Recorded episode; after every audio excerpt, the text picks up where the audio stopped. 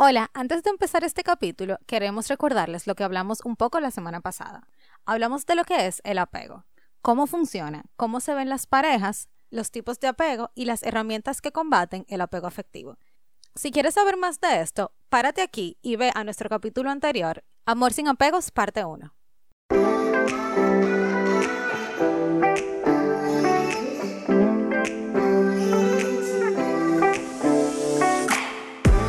Dos chicas de isla tratando de entenderse a través de lo que leen dejando que cada letra tenga un propósito en sus vidas y algo que enseñarles. Permitiendo que cada palabra, cada frase y cada párrafo que les llegue sea significante. Se trata de escuchar lo que leen. Utilizar todos los sentidos para crear y compartir contenido para cada uno de ustedes. Queremos que nos vivas a través del micrófono. Queremos que sientas y experimentes lo que cada lectura tiene para ti. Y al igual que nosotras, puedas analizar y buscarle un sentido.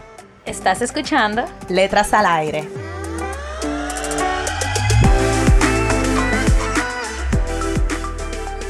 Todos y todas, bienvenidos a otro episodio de Letras al Aire. Estamos aquí Carol y Nicole, muy felices de poder compartir con ustedes este tema que nos ha encantado muchísimo, que es la segunda parte del libro Amar o Depender de Walter Rizzo, cariñosamente Don Rizzo. Y nos quedamos en lo que es el realismo afectivo. Walter Rizzo dice que uno tiene como que llevar tu relación a la realidad, no a lo que uno quisiera que fuera, no a lo que te gustaría que fuera, sino a lo que es. Entonces, a raíz de eso, tú darte cuenta de qué cosas tú te estás diciendo a ti o a los demás o a tu pareja, como que hacen como que tú excuses el apego. Sí, lo excuses, lo minimices, eh, pongas a la pareja por encima. Todo eso se da dentro del apego afectivo. Y también uno idealiza mucho, pero uno siempre tiene como esas expectativas de todo lo que yo entiendo y considero que debe ser mi relación independientemente de lo que esté pasando en el momento. Ah, sí. Y uno vuelve como un etcétera. Porque entonces tú estás, no, porque yo ahora estoy viviendo esto, pero dentro de dos años, cuando yo me mude y nosotros tengamos nuestra casa, la cosa van a ser La cosa, ajá, y no mi amor. Y cuando yo tenga mis hijos y nosotros nos vayamos de viaje, las cosas van a ser diferentes. Bájate de esa nube. No diciendo que no puede pasar, pero no va a pasar porque la situación cambia, va a pasar por otras cosas. Claro. Entonces uno vive como en esa burbuja y en ese idealismo y en esas expectativas que yo tengo sobre lo que va a pasar mañana o dentro de cinco años. En vez de yo estar viendo el problema que yo tengo enfrente. Por ejemplo, Nicola, la típica frase de que me quiere pero no se da cuenta. O él me quiere porque él me llama todavía. Y él me escribe. O me mira. O me mira cuando yo paso. O me da like. cuando hemos Su mamá me sigue en las redes todavía. Y yo hablo con ella. Yo hablo con ella y me felicito para mi cumpleaños. Es así. O sea, esas son las excusas que nos creamos. Ajá. O por ejemplo, que, que aquí habla de eso. Los problemas psicológicos que tiene le impiden amarme. O esa es su manera de amar. O él es seco, o él me insulta, pero él me ama. Así es que él me ama, así es que me lo demuestra. Es delante de la gente que él no le gusta demostrar cariño o afecto. Es así. O también, no, porque eh, las cosas van a cambiar, yo lo voy a cambiar. Con mi amor, yo lo voy a cambiar. O por ejemplo, no, él se va a separar de su pareja. Ay. Ay, está difícil. O nadie es perfecto, o hay parejas que están peores que nosotros el, uno compararse con otras parejas y con los problemas de otras parejas. No, y tú sabes qué es lo más crítico de la situación, yo diría. Bueno, hay dos cosas que yo veo que son críticas. Cuando tú distorsionas la realidad, yo no recuerdo que él, que él haya hecho eso. él nunca me dijo eso. No, no, no, él no quiso decir eso. No, lo que él quiso decir fue tal y tal cosa. Señores. Pero a uno mismo es que uno se lo está diciendo, eso no es a nadie. No, a uno mismo. No, él, él, lo que pasa es que él estaba muy, muy, muy estresado en ese momento. Sí, estaba muy quillado. Él no quiso decir eso, lo más seguro. No, exacto. Y la, la segunda, que Walter lo pone aquí, Don Walter, le cambié el nombre ya. Don Walter lo pone aquí, es cuando uno utiliza, ay, me leí las cartas. Eh, o, prendí una vela. Ajá. Que dije. es lo que dice, bueno, si ya tú estás dejándoselo al karma, a, la vela, a la. A, que te lean la taza y todo eso. Es que el problema está grave, señores. di que al zodíaco, a lo, al asunto de los zodíacos. Dije que Eso es las cartas, que me di las cartas. eso ya está grave. O sea, ¿hasta dónde uno llega justificando al otro? Para Y- estar en un lugar donde, la- donde el amor que te están dando no es un amor bueno, Ni suficiente, ni que tú te mereces. no te están amando bien. Y eso duele, tú aceptar eso, eso duele. O sea, yo lo sé, Carol lo ha vivido, yo lo he vivido. Pero señores, esa es la realidad. Yo leí algo que, que a mí me marcó, o sea, que me dio muy duro. A mí hasta los ojos se me aguaron con este libro porque uno verse, yo te lo dije, Nicole, que a mí, Con en este un- libro, ¿a quién no se le hago en los ojos? Porque uno verse así de que, wow, te están dando tu verdadero boche. Y la frase es, si esa persona no sabe que te quiere, pues no te quiere. O sea, el amor no, no es tan complicado, es sí o no. Si estamos dudando es que no.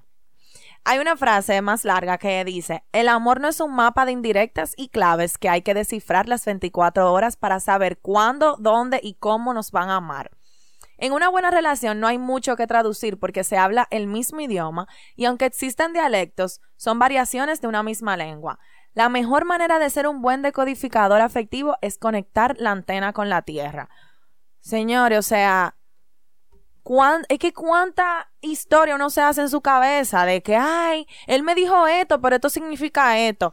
O cuando él me dice tal y tal cosa, no, pero esto es lo que él quiere decir. Cuánta, es que el amor es muy, muy, muy sencillo, muy simple. O sea, cuando, dos cuando una persona te quiere, te lo hace saber, no te pone trampas, tú no le tienes que probar nada a esa persona. Él simplemente te quiere y quiere estar contigo.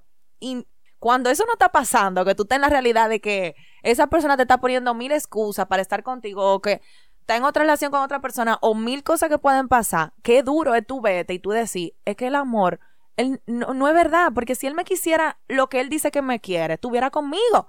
¿Qué persona tiene de que, que ah, cuando me pierda, entonces ahí es que me va a valorar? ¿Cómo así? O sea, él tiene que perderme para valorarme. No, eso no es verdad. Y uno se hace esa idea en su cabeza y se lo cree. Eso puede pasar porque es- uno es humano y nosotros todos hemos estado en un momento de nuestra vida en el que hemos estado perdidos. Ahora, yo estando del otro lado y yo si tengo el valor que de verdad yo entiendo que yo me merezco, yo no debo, per- no tengo que permitir eso. Pero uno Exacto. auto- pero no se autoengaña. Y eso, Eso es lo que pasa. Tú te autoengañas y todo lo que nosotros dijimos hace dos minutos, de todas las excusas que tú pones, tú las utilizas una y otra vez para tú huir del dolor, huir del sufrimiento y no permitir Y huir de la realidad. y no permitir que eso te afecte a ti más de lo que ya te afectó. Es eso. Ajá. Porque ya te hirieron. Entonces, ¿por qué yo me tengo que autoherir yo con mis pensamientos o con mi sufrimiento? Pero todo lo contrario, tú te estás hiriendo más al tú no aceptar la realidad. Otra frase también es de que todavía no tiene otra persona o todavía está disponible. Como que, ah, no, todavía está soltero él o ella. Pero, ¿y si esa persona prefiere estar solo que estar contigo? Eso, es- eso es así y puede pasar. Uno no es una Coca-Cola para gustarle a, a todo el mundo. Ni, ni monedita de dinero para gustarle a todo el mundo. Eso es así. Exactamente, eso es así. Y eso, aceptar eso y tú estar en paz con ese pensamiento de que esa persona prefiere estar sin ti, por X o Y razón, ya esos son problemas de esa persona. Tú estar en paz con ese pensamiento, o sea, eso te trae un nivel como de amor propio, yo diría, o, o como de tú quererte a ti mismo, que nada más te lo va a traer, eres tú solamente. Entonces, ¿cómo se ve un amor sin apegos? Un amor sin esta adicción de apego afectivo. Bueno, según el autor y analizándolo aquí también, yo diría que un amor sin, apego, un amor con desapego, lo primero que tú tienes que tener es tu dignidad como persona. O sea, y dentro de eso entran 10.000 cosas. O sea, entra todo lo que hablamos de tú saber lo que tú quieres, todo lo que hablamos de tú ser una persona independiente, de tú aceptar tu soledad, de tú aceptar quién tú eres. Señores, eso es importante, tú aceptar quién tú eres, aceptar tus defectos y aceptarte como tú eres y lo que estar con una persona te lleva dentro de una relación. Entonces, el tú saber todo eso de ti va a hacer que tú te tengas toda la consideración del mundo. Yo creo que todo comienza por ahí, el tú conocerte, tú saber quién tú eres, lo que tú vales y el tú nunca romper ese lazo de respeto que debe haber entre ti y otra persona. También el desapego no es indiferencia. El que tú vivas una relación sin apegos emocionales no quiere decir que tú seas indiferente a tu pareja. Yo creo que una relación sin apegos es una relación sana, es una relación que no tiene miedo al cambio Es una relación también que es recíproco.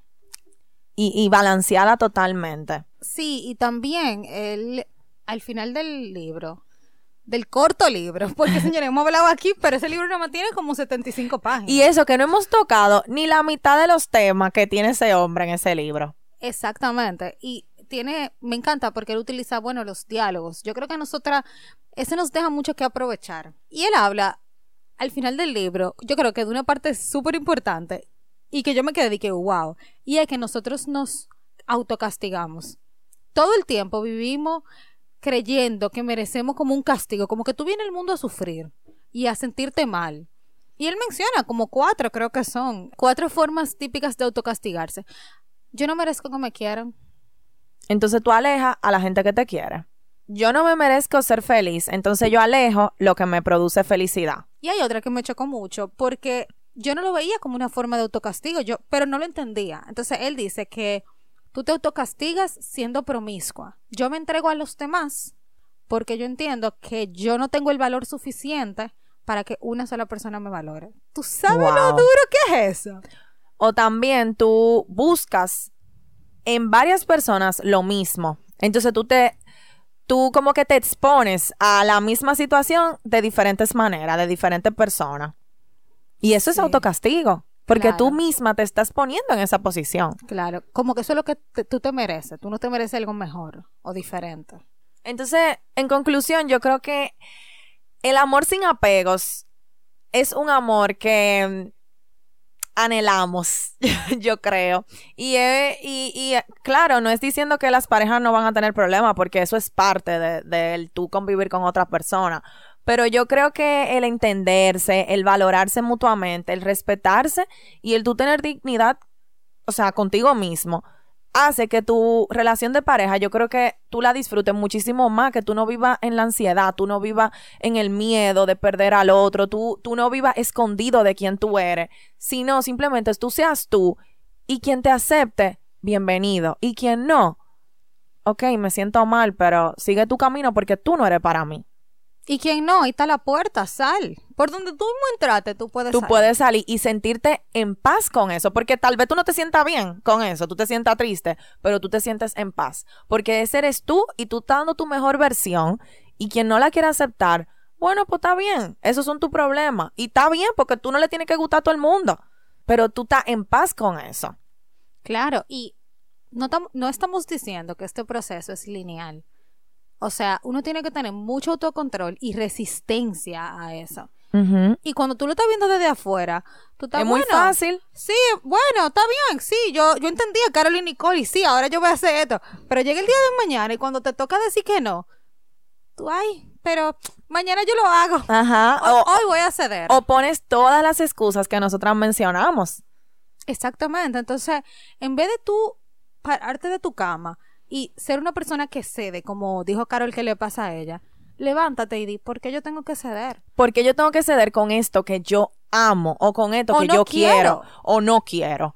Con esto que me está haciendo daño, yo no voy a ceder con no estar feliz.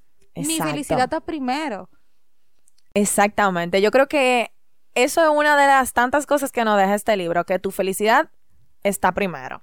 Tu felicidad, tu bienestar, tu plenitud, tu salud mental. Y tú tienes que estar completo para poder estar en una relación con otro, en una relación sana. Y que, señores, debajo del sol todos somos iguales. Yo, yo creo que yo dije esta frase en otro podcast de otra forma. Pero debajo del sol todos somos iguales. Lo único que está por encima de nosotros, allá es el universo allá arriba, Dios, si ustedes creen en Dios, y debajo de, de eso, todos somos iguales. Y nosotros no podemos permitir que cuesta mucho que nadie te haga sentir que tú no vales, que tú no eres importante y que tú no tienes algo que aportar. todos tenemos algo que aportar. Entonces, viéndolo, me encantó que nosotras las dos lo pudimos ver desde dos puntos de vista diferentes. Yo en mi soltería y Nicole. Bueno, en ese momento estaba en una ruptura, pero ahora dentro de una relación y lo he tratado de aplicar. Señor, y no es fácil. No es fácil, pero qué chulo es cuando tú tienes los conocimientos y tú sabes reconocer qué cosas te pueden estar llevando a un apego emocional y cómo tú evitarlo. Y claro, y tanto Carol como yo, las dos hemos incursionado en tratar esto como un profesional en, nue- en nuestro diferente momento de nuestra vida. Y como decimos, esto es como el principio. Pero tú- si tú tienes esta situación o tú te estás viendo en un momento en el que tú dices, wow, yo necesito ayuda, busca la ayuda. Busca la ayuda. de verdad. O sea, yo creo que es el mejor consejo que nosotras podemos sacar de este libro. Léete el libro, son 100 páginas, en dos días tú te lo lees. Si tú te sientes identificado con una sola cosa de la que están ahí, busca tu ayuda, como nosotras lo hicimos. Exactamente. Y nada, es un proceso que uno va a vivir y que hay que trabajarlo y que no es corto, no es y no fácil, termina. no termina, pero uno lo reconoce y yo creo que ahí es que empieza el cambio. Así que nada, Nicole, yo entiendo que abarcamos bastante de este libro corto y gracias por llegar hasta aquí, que puedan aprender de, de todo lo que estamos hablando, de que puedan leer este libro y seguirnos en nuestras redes sociales como arroba letras al aire y suscribirse a nuestro newsletter en el link de nuestra bio. Carol, pero yo no me puedo ir sin decir esto. Me acordé muchísimo de una frase del episodio de los libros que tienen vergüenza. Si no lo han escuchado, párenlo aquí y pónganlo. Que Carol decía que la autora del libro expresaba que este era el principio del fin. Entonces, después de llegar al final de este eh, capítulo, este capítulo es el principio del fin. Exacto, el principio del fin del apego. Exacto. wow, qué fuerte. Así que ya saben. O sea, ya no somos ignorantes del apego emocional y este tiene que ser el principio del final de ese apego. No más apego, por favor. Dile no al apego. Dile no al apego. Hashtag dile no al apego. Gracias por llegar hasta aquí y nos escuchamos el próximo viernes. Bye. Bye.